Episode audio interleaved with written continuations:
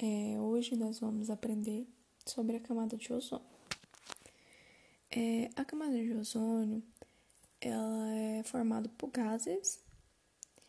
É, esses gases são é, o O3. Olá, hoje nós vamos aprender sobre a camada de ozônio. Então, ela, é, a camada de ozônio é formada por gases atmosféricos e que se encontram entre 20 km e 30 entre 20 e 35 km de altitude na estratosfera, né? Então, esse gás é o, o O3, né? É o oxigênio.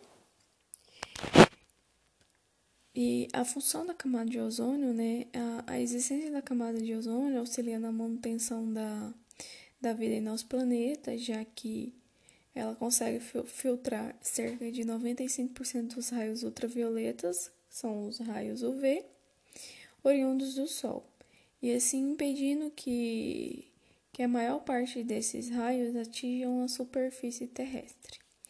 Então, a sua importância é que a existência da camada de ozônio na estratosfera é fundamental, pois ela impede que grande parte das radiações é, ultravioleta atinge a superfície terrestre e quando essa radiação atinge a superfície terrestre, pode desencadear diversos danos é, nos mais variados seres vivos.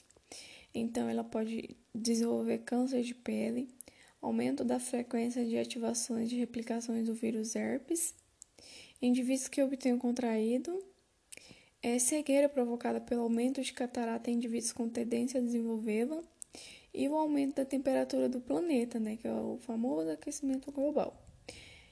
Já que, em número, é, já que um número maior de raios ultravioletas atinge a superfície da Terra.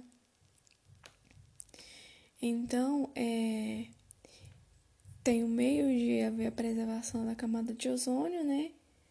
Cinco maneiras, então, limitar a utilização de veículos, a utiliza, é, utilização de produtos de limpezas ecológicos, evitar usar pesticidas, é, regulamentos rigorosos para lançamentos de foguetes e proibição da, da, utilização, da utilização de óxido nítrico.